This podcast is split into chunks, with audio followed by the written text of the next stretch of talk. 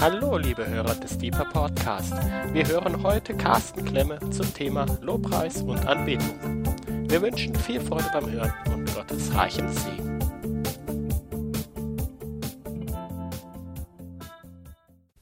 Ja, vielen Dank, Daniel. Ah, das war wirklich eine sehr schöne Zeit der Anbetung, die wir zusammen gehabt haben. Und besonders dieses Lied uh, I'm Coming Back to the Heart of Worship. Uh, das ist für mich ein ganz, ganz wichtiges Lied zurück zum Herzen der Anbetung. Und genau darum geht's heute Abend.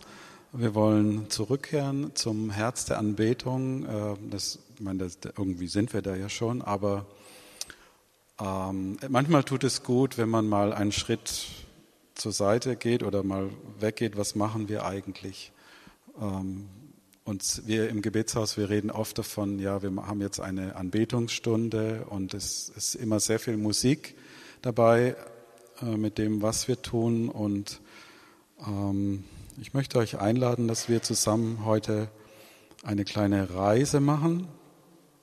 Und vielleicht ganz am Anfang ganz kurz sage ich äh, zu mir was. Also ich war 13 Jahre alt, als ich in meiner ersten ähm, Rockband, Schülerrockband gespielt habe. Äh, damals habe ich mir dann die Haare so lang wachsen lassen. Da ist nicht mehr viel von übrig, wie, wie ihr seht. Ähm, ja, wir konnten eigentlich nur ein Stück richtig spielen. Das hatte drei Akkorde und mehrere Verse. Ich konnte aber nur einen Vers und habe dann den halt vier, fünf Mal gesungen. Aber ich glaube, das hat auch keiner gemerkt, weil auch die Leute vielleicht alle etwas alkoholisiert waren oder was weiß ich. Und ähm, so bin ich jetzt also schon lange unterwegs in Sachen Musik. Mit etwa 20 Jahren habe ich mich dann, wie man so sagt, bekehrt. Oder ich sage es eigentlich lieber so, dass ähm, Jesus zu mir gekommen ist und gesagt hat zu mir, komm und folge mir nach. Und das mache ich jetzt seit 30 Jahren. Und ähm, weil ich aus, äh, nicht aus einem christlichen Elternhaus komme und eben Musik gemacht habe und Musik gehört habe, die man eben als guter Christ vielleicht nicht hört, habe ich damals, damals gab es noch die Schallplatten, ich weiß nicht, ob ihr die noch so kennt, diese richtig großen schwarzen Schallplatten. Und ich hatte eine riesige Schallplattensammlung. Und als ich mich dann ähm, entschieden hatte für Jesus, habe ich dann die ganze Schallplattensammlung in Container geworfen äh, ja, das wäre heute wahrscheinlich ein enormer Sammlerwert, keine Ahnung.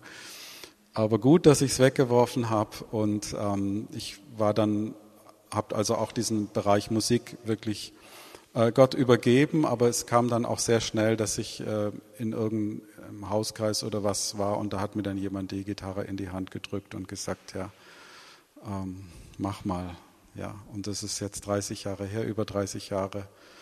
Und seitdem bin ich ähm, unterwegs in der Nachfolge und eben auch sehr viel in der Musik.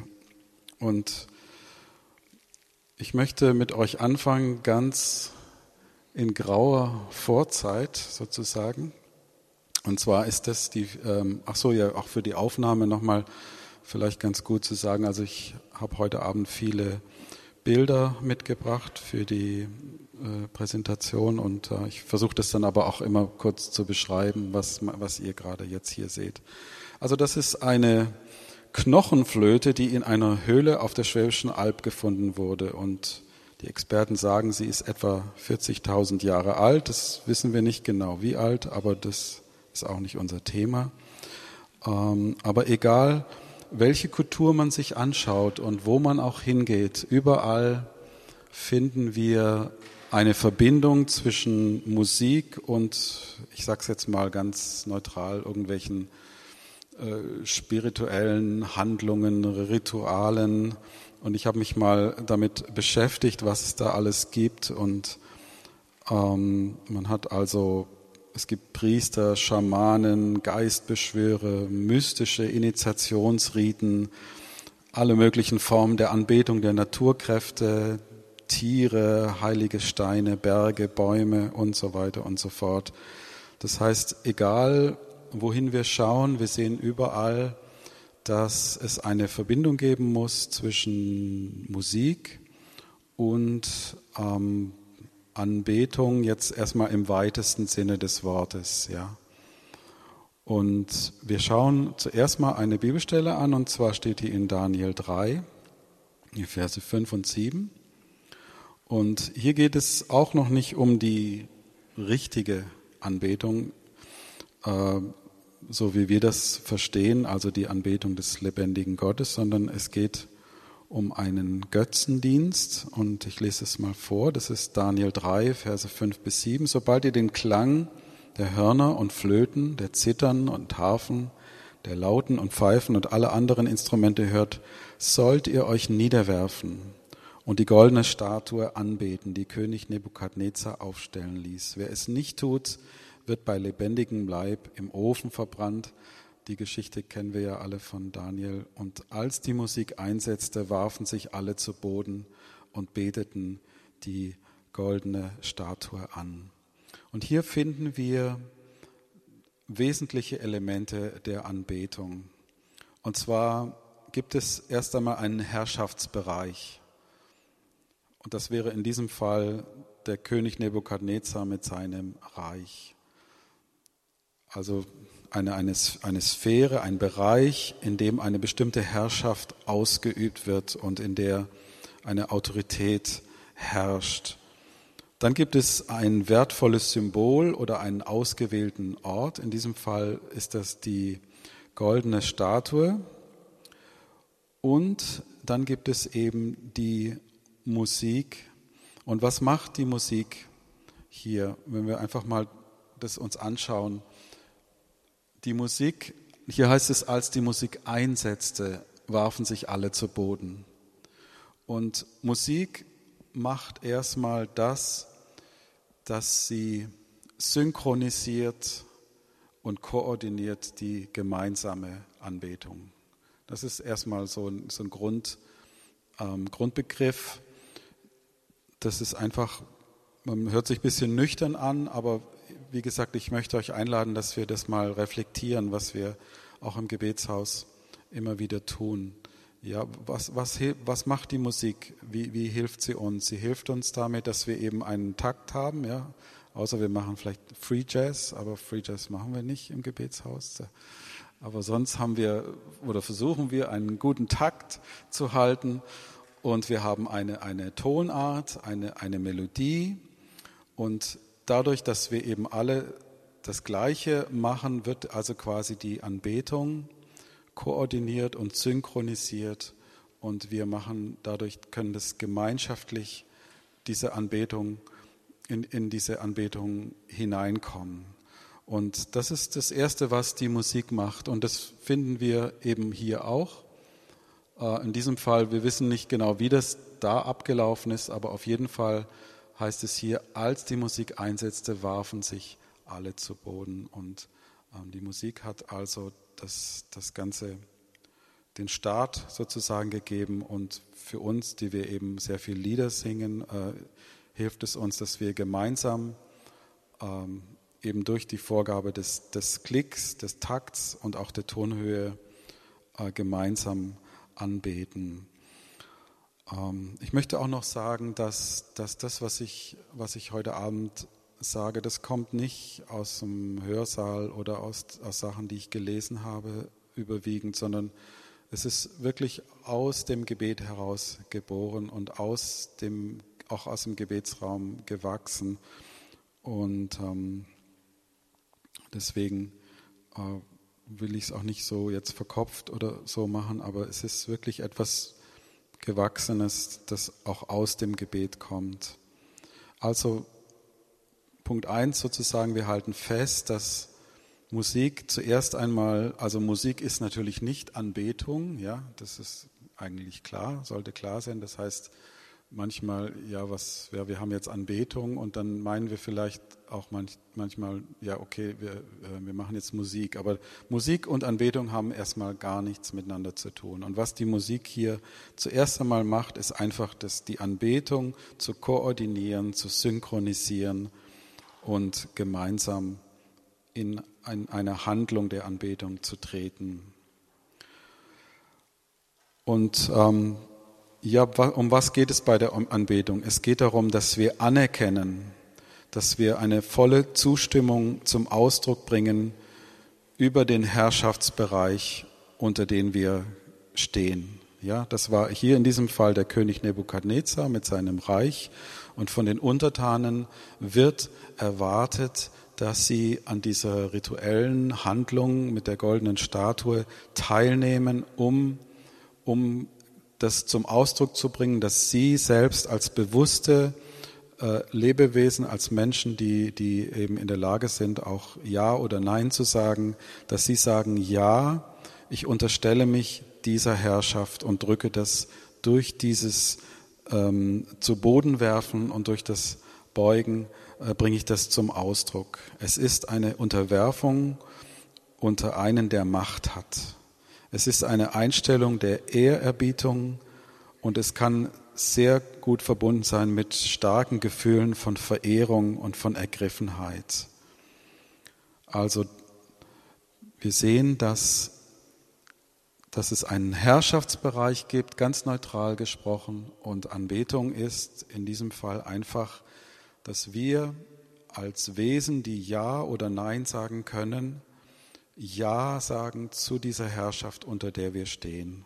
Und das ist erstmal eine Grunddefinition von Anbetung. Wir sehen jetzt hier ein Gemälde, ist etwas kitschig, klassizistisch, so, ähm, wo auch eine Anbetungshandlung gezeigt wird, und zwar wird hier die, die Sonne angebetet. Ähm, also wir sehen wieder die, die Instrumente, wir sehen das Knien, das sich beugen, und wir sehen wieder den Schamanen oder Priester oder, oder Medizinmann oder was auch immer, der, der, der äh, spirituelle Direktor sozusagen, der das Ganze äh, leitet. Und äh, wir finden das wirklich überall in allen Kulturen und auch äh, es ist auch faszinierend, wenn zum Beispiel irgendwelche sogenannten unentdeckten Stämme im, im, Regenwald irgendwo oder irgendwo, wenn, das interessiert mich auch. Und es ist tatsächlich immer so, dass, dass, äh, dass es überall gibt es Trommeln, es gibt Harfen, es gibt Flöten und es gibt eben den Medizinmann, den Schamanen oder was auch immer. Also das heißt, äh, das gehört einfach zu unserem Menschsein dazu. Und die Frage ist nicht so sehr, ähm, ja, wollen wir anbeten oder wollen wir nicht anbeten, sondern die Frage ist, wen anbeten wir? Und der Kampf, der stattfindet, ist ein Kampf sozusagen um die Anbetung, um das Objekt unserer Anbetung, wenn man so sagen darf.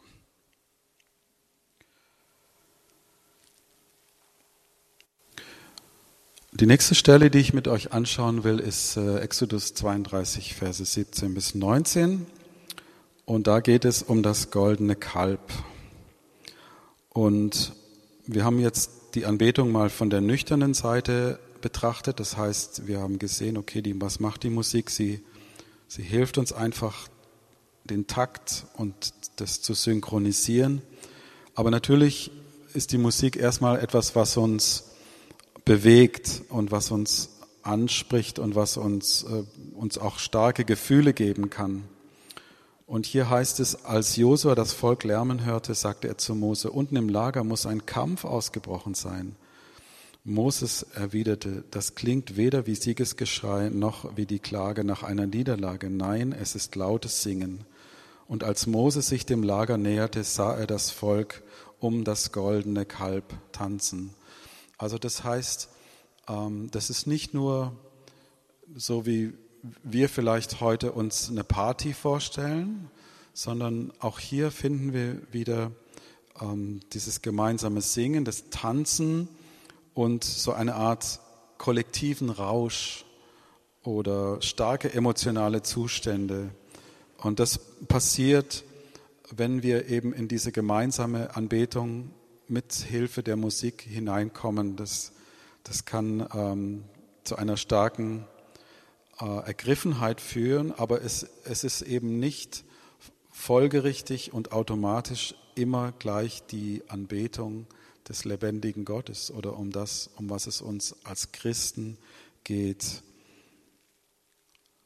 Hier sehen wir nochmal ein Bild, wo, wo das schon so ein bisschen ähm, ja, wie soll ich sagen, transzendent dargestellt wird. Das Kalb schwebt so über der Menge und wir sehen wieder Tanzen, wir sehen die Instrumente und wieder die gleichen Muster, die ich eben schon äh, beschrieben habe. Okay, was ist jetzt mit uns Menschen aus dem 21. Jahrhundert? Wir haben keine goldenen Statuen, keine goldenen Kälber, hoffentlich nicht in, unserem, in unserer Wohnung. Äh, vielleicht hat der eine oder andere so ein, so, ein, so ein Buddha, der da ganz friedlich grinsend, äh, sowas mag es geben. Aber auf jeden Fall sind wir ja Menschen, die geprägt sind von, von, dieser, von diesem technologischen Zeitalter. Und ähm, wie, welche Relevanz oder welche Bedeutung hat die Anbetung in unserer Zeit? Und ähm, yes, genau, jetzt habe ich hier ein Bild rausgesucht. Das, und zwar finden wir hier wieder genau die gleichen Aspekte, die wir auch in den vorherigen Bildern gefunden haben. Äh, wir sehen die Band, die also eine mystisch, fantastisch, bombastische Musik scheinbar macht. Da hinten dieses Orchester, äh, cool ausgeleuchtet. Wir sehen die Ränge rechts und links und äh, das Objekt der Anbetung sind in diesem Fall irgendwelche ganz schicken neuen Automodelle, die der Gegenstand der Bewunderung sind und der Anbetung. Ich will das nicht äh, irgendwie jetzt negativ darstellen, sondern ich, es geht mir wirklich darum, ganz nüchtern einfach klarzumachen, wir Menschen sind Anbeter, wir brauchen Objekte, der Anbetung. Wir sind keine ganzen Menschen, wenn wir nicht anbeten. Uns fehlt etwas Wesentliches zu unserem Menschsein. Wenn du nur morgens um 7 Uhr aufstehst und zur Arbeit gehst und dich abends äh, dann vor den Fernseher setzt und das Jahrzehnte so weitergeht und, und du hast kein, keine Leidenschaft, nichts, das dich ins Staunen bringt, das, das, das dich fasziniert. Ja? Und hier komme ich auf den Untertitel zu sprechen von, von dieser Lehre heute Abend, das heißt vom ehrfürchtigen Staunen. Äh, dann, dann sind wir irgendwie keine richtigen Menschen, dann fehlt uns etwas Wesentliches. Wir, wir wollen anbeten. Es ist, es ist uns ein Bedürfnis, ein, ein ganz tiefes Bedürfnis anzubeten.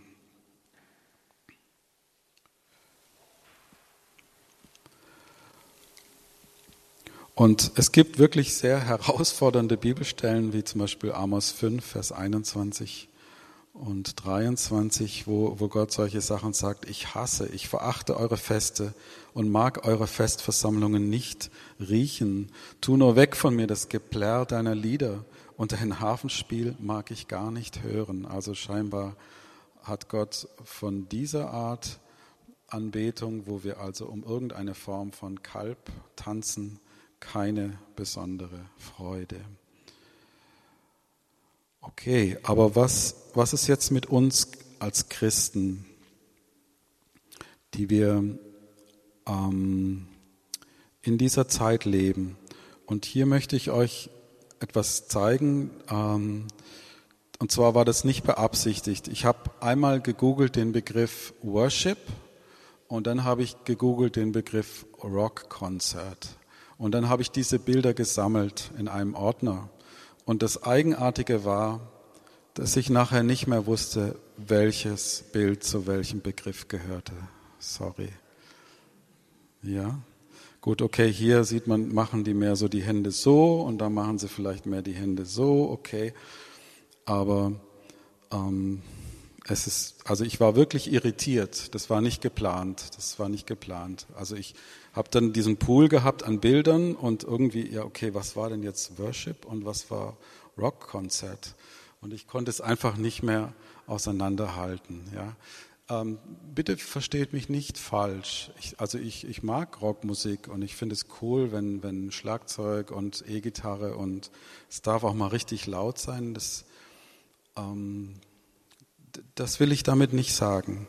Ich möchte uns nur dafür sensibilisieren, dass nicht jedes, nicht jeder Schauder, den man bekommt, wenn, wenn Musik in Anführungszeichen gesalbt gespielt wird, ist automatisch gleich Anbetung Gottes. Ja, das will ich damit sagen. Ähm, das ist nicht, es gibt, man kann auf vielen Seiten vom Pferd runterfallen. Und ich habe auch schon Stimmen gehört, wo Leute gesagt haben, ja, das ist alles ähm, sozusagen von unten, ja, und ähm, wir müssen das wieder Hymnen singen und so wie wir das früher gemacht haben. Das will ich damit überhaupt nicht sagen, sondern ähm, ich möchte euch einladen, dass wir das einfach reflektieren, um was es uns geht. Ich war mal als, ähm, als ich eben noch nicht bekehrt war, ich weiß, war ich vielleicht so 18 oder so, da war ich mal auf einem Rockkonzert in einem großen Stadion, U2, ich weiß nicht, wer die von euch kennt. Und es war echt, ja, ihr müsst euch das vorstellen, das Stadion voll von den Leuten und dann dieser charismatische Frontsänger und dieser wahnsinnige Sound und die, die Kick, also die, wie sagt man, die, die, die Basstrommel vom Schlagzeug, die, wenn die Buff macht, dann vibriert eine ganze Bauchdecke und, ähm, und die Gitarren, das klingt einfach so cool und, und so, und der Bass, der brummelt, dein ganzer Körper wackelt von den tiefen Tönen. Und dann kennen alle noch die Lieder und alle grölen mit und, und es, ist, es ist Anbetung pur, ja. Und der, der, der Frontmann hat eben diese, diese charismatische und der hat sich dann, jetzt fällt mir gerade ein, der hat sich sogar dann durch die Menge tragen, also so, so, ähm, ich weiß nicht, ob ihr das schon mal gesehen habt, wo die dann sich diese, diese Stars dann von der Menge so durch die Menge äh, getragen werden. Also es war wirklich ähm, ein bleibendes Erlebnis ähm, und, und rückblickend, ja, das war einfach ein, auch ein Anbetungskonzert, zu dem ich gegangen bin damals. Und jetzt kommt die Frage, okay, wir als Christen, was ist unsere Anbetung? Und unsere Anbetung fängt hier an. Sie fängt in einem wahrscheinlich schmutzigen und Stall mit Gestank und überhaupt nicht. Hier ist keine goldene Statue, hier ist kein goldenes Kalb. Drei Magier hatten es schon kapiert, aber die hatten transportable Sachen dabei und etwas kleiner, aber auch wertvoll zur Anbetung. Aber unser, unsere Anbetung und unsere Musik fängt hier an, in der Inkarnation, in der Menschwerdung Gottes in Jesus Christus. Das ist das Fundament, auf dem wir unsere Anbetung gründen sollten. Und das ist einfach die Botschaft von Christus. Im Kolosserbrief 3, Vers 16 heißt es, lasst die Botschaft von Christus ihren ganzen Reichtum bei euch entfalten, unterweist und ermahnt euch gegenseitig mit aller Weisheit und dankt Gott von ganzem Herzen, mit Psalmen, Lobgesängen und Liedern, die euch Gottes Geist schenkt. Und ihr habt doch Gottes Gnade erfahren. Oder im Epheserbrief 5, Verse 18 bis 19. Betrinkt euch nicht das führt nur zu einem ausschweifenden Leben. Lasst euch vielmehr von Gottes Geist erfüllen. Singt miteinander Psalmen und lobt den Herrn mit Liedern, wie sie euch sein Geist schenkt. Singt für den Herrn und jubelt aus vollem Herzen. Das ist die Anbetung, die wir gewählt haben als Christen. Und als Jesus mit seinen Jüngern im Abendmahlsaal war, da hat er Folgendes, oder sie haben Folgendes gemacht, und zwar haben sie zusammen das Hallel gesungen. Das war äh, das jüdische, die, Jüde, die Psalmen, wahrscheinlich 113 bis 118, die äh, im, am Gedenken, im Gedenken an das Pessachlamm äh, als damals die Israeliten das Blut an die Türpfosten der Israeliten gestrichen, äh, die, genau, als sie das Blut an die Türpfosten ihrer Häuser gestrichen haben, die Nacht des Auszugs aus der Sklaverei, daran wird gedacht. Und das ist eben dieses Hallel. Und Jesus selbst sagt, Markus 14, Vers 25 bis 26. Wahrlich, ich sage euch, ich werde hinfort nicht mehr von dem Gewächs des Weinstocks trinken bis zu jenem Tag, da ich es neu trinken werde im Reich Gottes. Und nachdem sie den Lobgesang gesungen hatten, gingen sie hinaus ähm, zum Ölberg. Und da heißt es eben dieses ähm, Lobgesang gesungen hatten, da steht im Griechischen Hym Hymneo.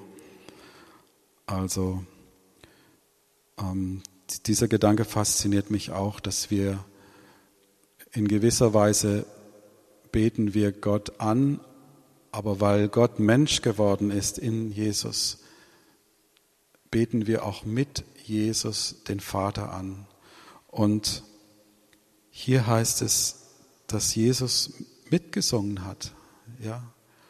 Und mir hilft es auch manchmal, wenn ich merke, ich bin nicht fokussiert im Gebetsraum, dann stelle ich mir diese Szene vor, hier, die wir hier sehen. Ich stelle mir vor, ich bin jetzt mit Jesus im Abendmahlsaal und ich, ich höre seine Stimme, wie er singt und wir singen gemeinsam die Psalmen und ich bekomme den, den Fokus wieder klar auf Jesus. Das, das hilft mir sehr. Und Jesus sagt zu der Frau am Jakobsbrunnen, es kommt die Zeit, da werdet ihr den Vater nicht dort oder dort anbeten, sondern wie wir das alle kennen, im Geist und in der Wahrheit. Johannes 4, 23 bis 24. Aber die Stunde kommt und ist schon da, wo die wahren Anbeter den Vater im Geist und in der Wahrheit anbeten werden. Denn der Vater sucht solche Anbeter. Gott ist Geist und die ihn anbeten, müssen ihn im Geist und in der Wahrheit anbeten. Diesen Vers, der ist natürlich ganz zentral, auch für uns als Gebetshaus.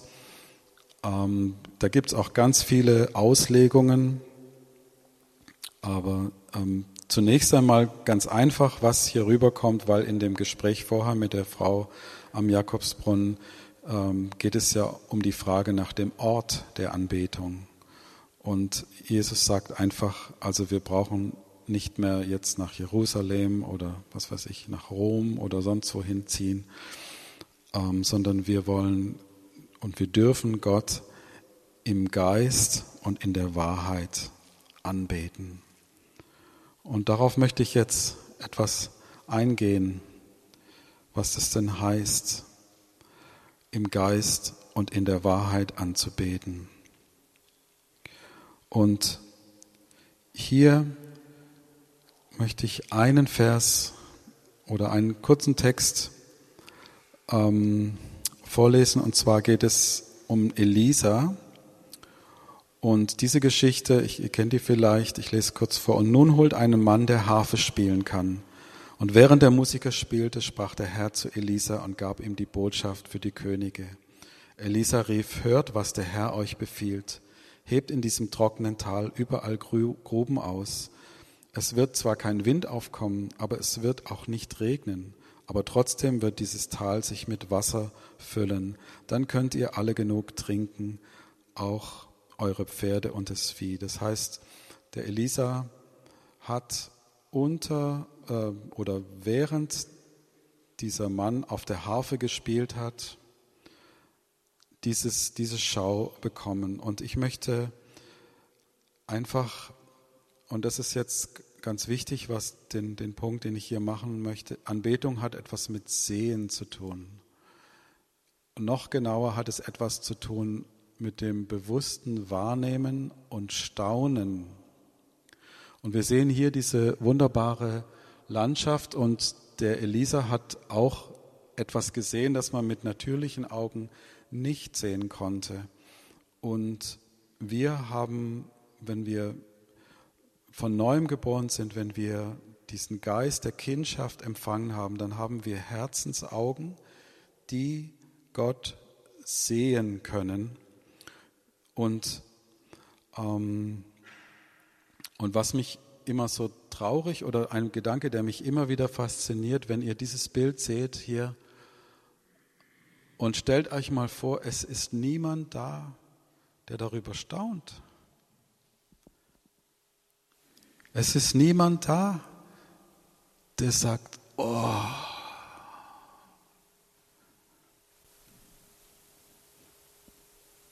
Wenn niemand da ist, der staunt, der anbetet, dann, dann in gewisser Weise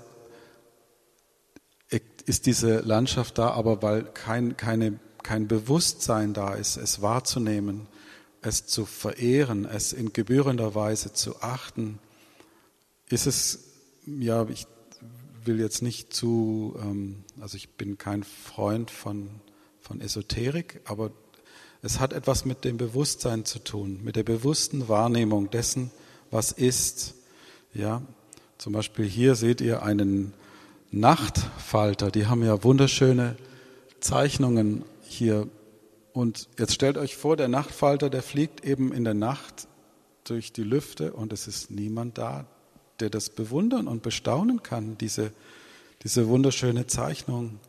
Und nur weil es jetzt jemand fotografiert hat, weil es digital äh, verarbeitet wurde und dann im Internet verfügbar war. Und deswegen können wir jetzt diesen schönen Falter anschauen und darüber staunen und die Farben und all das auch bewundern. Es geht also darum, um ein sich bewusst machen dessen, was ist, um ein Staunen, ein ehrfürchtiges Staunen über die Schönheit, die da ist. Ähm, das überspringen wir jetzt. Und warum machen wir solche Kathedralen? Warum, warum schmücken wir alles so schön? Warum, warum? Man könnte doch einfach nur irgendwie so einen Klotz dahinstellen und sagen, okay, wir machen jetzt Gottesdienst. Warum wird alles verziert und, und schön? Warum wollen wir auch schön musizieren? Weil wir das auch zum Ausdruck bringen wollen, dieses Staunen und diese Ehrfurcht vor dem, was ist. Und Gott ist die ultimative Realität. Es gibt nichts Realeres als Gott selbst. Ja, es ist zum Beispiel, wenn, wenn wir wissen, man braucht noch gar nicht mit Quantenmechanik anzufangen, aber allein die, die einfache Atomlehre sagt, dass 99 Prozent eines Atoms, da, da ist nichts. Ja, es ist nur, gibt nur einen winzigen kleinen Dot in der Mitte und, und diese Hülle der Elektronen und sonst ist nichts. Das heißt, das, was uns so, wie diese Steine jetzt hier in dieser Kirche, das, was uns so fest vorkommt, ist in Wirklichkeit zu 99 Prozent nichts. Ja, ganz einfach. und, aber Gott ist 100 Prozent real und wir dürfen ihn anbeten. Und ich möchte jetzt einen Text vorlesen, den wir oft im Gebetshaus hören und von dem wir, äh, der uns sehr vertraut ist, aber ich möchte es trotzdem lesen. Und dann sah ich es. Das ist schon interessant. Das heißt, dann sah ich es. Er hat es vorher nicht gesehen. Es hat was mit Sehen zu tun. Es hat damit zu tun, dass uns die Augen aufgetan werden und wir erkennen.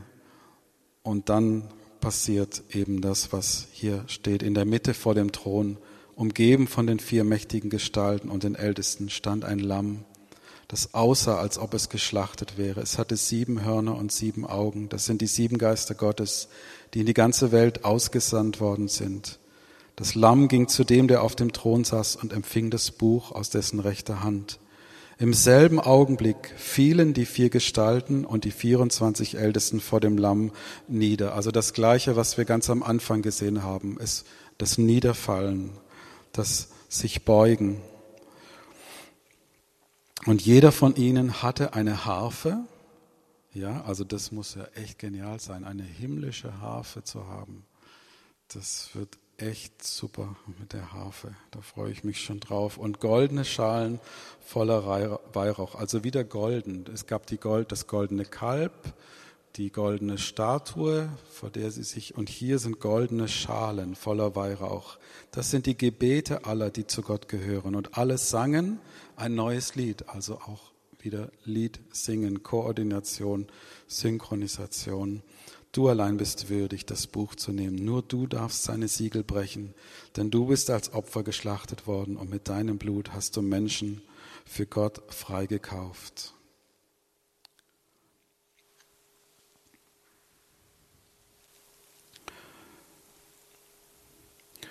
Offenbarung 14, Vers 2 bis 4. Jetzt hörte ich die Stimmen vom Himmel. Also auch wieder ein, ein ein Gewahrwerden, ein, ein, nicht nur ein Sehen, sondern ein, ein Achtsamwerden. Jetzt hörte ich Stimmen vom Himmel, gewaltig wie, rauschende, wie ein rauschender Wasserfall und wie heftige Donnerschläge und doch so zart und schön wie Hafenspiel vor dem Thron Gottes, vor den vier Gestalten und den 24 Ältesten sangen sie ein neues Lied. Wir sehen, dass ganz vom Anfang unseres Menschseins bis zum Ende hin gibt es Anbetung und Musik. Und wir haben vorhin dieses Lied gesungen, Herz der Anbetung, the heart of worship.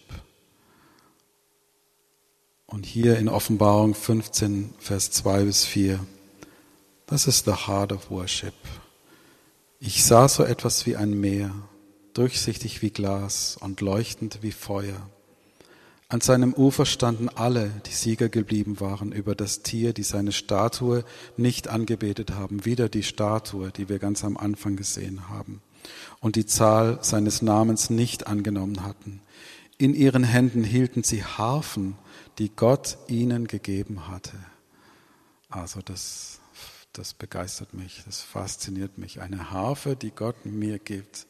Wow, das ist, das ist wunderbar.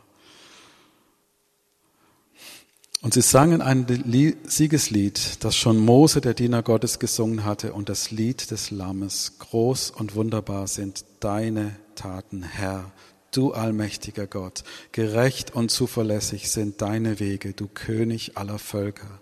Wer sollte dich, Herr, nicht anerkennen und wer deinen Namen nicht rühmen und ehren? Nur du allein bist heilig. Alle Völker werden kommen und dich anbeten, denn alle werden deine Gerechtigkeit erkennen.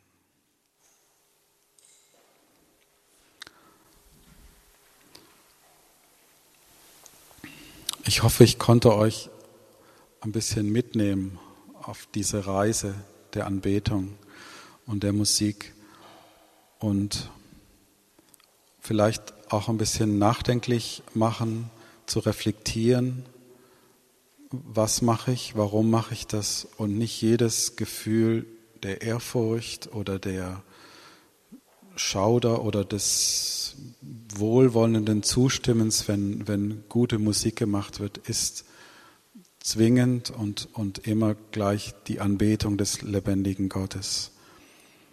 Aber so wie wir am Anfang ähm, gesehen haben, es gibt einen Herrschaftsbereich und das ist der Herrschaftsbereich Gottes. Das ist seine Herrschaft über unser Leben. Wir sind nicht die Herren unseres Lebens, sondern Gott ist der Herr unseres Lebens. Und wenn wir das anerkennen und dem zustimmen von ganzem Herzen, dann sind wir Anbeter im Geist und in der Wahrheit. Und ich möchte euch zum Schluss etwas vorlesen und dazu möchte ich vorher kurz das ein bisschen sagen. Wie, wie, wie kann es sein, dass wir, die wir aus, aus der Erde sind, ich glaube sogar Adam heißt Erde, ne? Ist das richtig? Ja. Genau, wie, wie, wie kann es sein, dass wir den lebendigen Gott anbeten können? Und, und hier habe ich etwas gefunden und das ist ähm, aus einem Buch, das heißt ähm, Stufen zur Gottesliebe, weiß ich, also es ist ähm, Stufen zur Gottesliebe. Es ist von einem anonymen Autor aus der Provence, aus dem Mittelalter. Und hier werden zwei Bilder gebraucht. Und das eine Bild ist das von einem Baum. Und wenn wir uns vorstellen, dass die, die, die Bäume kommen aus der Erde, sie sind verwurzelt in der Erde.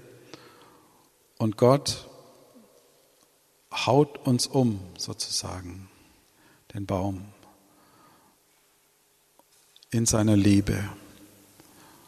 Und dann fängt er an zu sägen und zu schnitzen und macht aus dem Holz deines Lebens eine Harfe, eine Geige, ein Cello und spielt darauf die Musik des Himmels.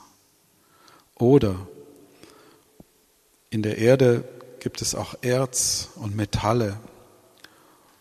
Und Gott gräbt in dein Leben und holt das Metall raus. Und durch das Leiden, das wir alle immer wieder in unterschiedlicher Stärke erleben in unserem Leben, durch, dadurch, dass die Dinge eben noch nicht so sind, wie sie sein sollten, kommen wir in den Schmelzofen Gottes und wir werden geläutert immer wieder und immer wieder und Gott macht immer wieder und es macht es noch heißer, dass die Schlacke oben abgeschöpft werden kann. Und, und wenn dieser Prozess einen bestimmten Grad erreicht hat, dann kann Gott aus der Erde, aus der wir alle gemacht sind, und dieses Metall nehmen und daraus eine Glocke gießen oder eine Querflöte machen. Und die Glocke ruft mit einem reinen, heiligen Klang zur Anbetung. Das ist das Werk des Heiligen Geistes. Und ich werde das jetzt vorlesen und ich möchte euch einladen, dass wir das betend aufnehmen und auch mit dieser Dankbarkeit, dass, dass wir überhaupt in der Lage sind, Gott in Geist und in der Wahrheit auf eine richtige Art und Weise anzubeten. Das geschieht durch diesen Prozess, der hier so schön poetisch geschildert wird. Danach sage ich, dass es in der Erde eine wunderbare Melodie gibt, die sehr süß und angenehm zu hören ist. Denn aus der Erde kommen die Metalle, aus denen man die Kreuzeszeichen und Glocken macht, die uns jeden Tag einladen, Gott zu loben. Und aus der Erde kommen die Bäume, aus denen man die Violen macht und Lauten und andere Instrumente, die jeden Tag bitten, Gott zu lieben. Denn Gott hat so große Süße in die Instrumente gelegt, zum Trost der Ohren unseres Leibes, wodurch unsere Seelen sich bereit machen und sich anschicken, die süße Melodie, die von der sanften Liebe Gottes kommt, wahrzunehmen und zu verstehen. Und von dieser Stimme und von diesem Klang spricht Herr Sankt Johannes in der Apokalypse, wenn er sagt, dass er die Heiligen hörte, die ein Lied vor Gott und vor dem Lamm sangen, so dass die Erde widerhallte und erklang von der gewaltigen Melodie ihrer Stimme. Und eben dies meint Hesekiel, wenn er sagt, dass man den Ton der Engelsflügel, die aneinander schlugen vor Gott, in der Vorhalle draußen hörte. Eines der größten Wunder, die man kennt in dieser Welt, besteht darin, dass meine Seele nicht stirbt und nicht außer Sinnen gerät, wenn sie hört, dass der Himmel und die Erde wiederklingen vom Gesang und vom Klang, den die Flügel der Engel machen und die Heiligen im Paradies, die übereinstimmen mit der Süße des Gesangs und des Klangs, der da kommt von Gott.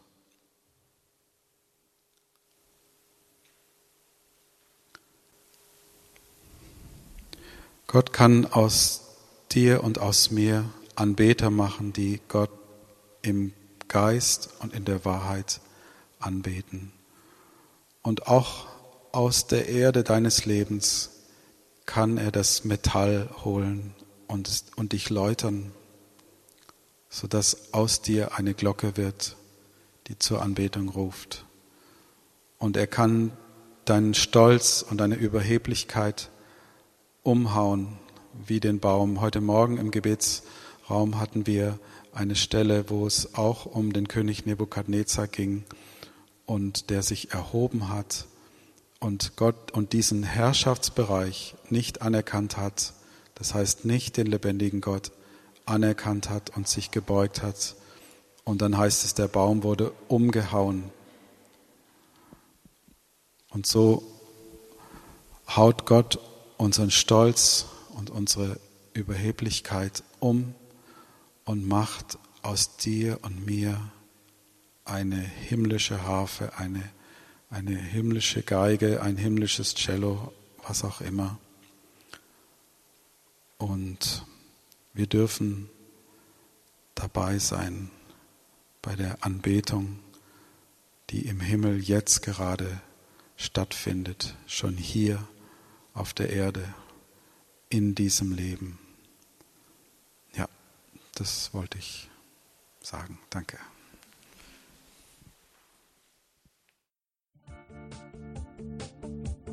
Liebe Hörer, wenn Sie noch weitere Abende aus unserer Deeper-Serie mit- und nacherleben möchten, so besuchen Sie uns einfach auf unserer Webseite www.gebetshaus-freiburg.de.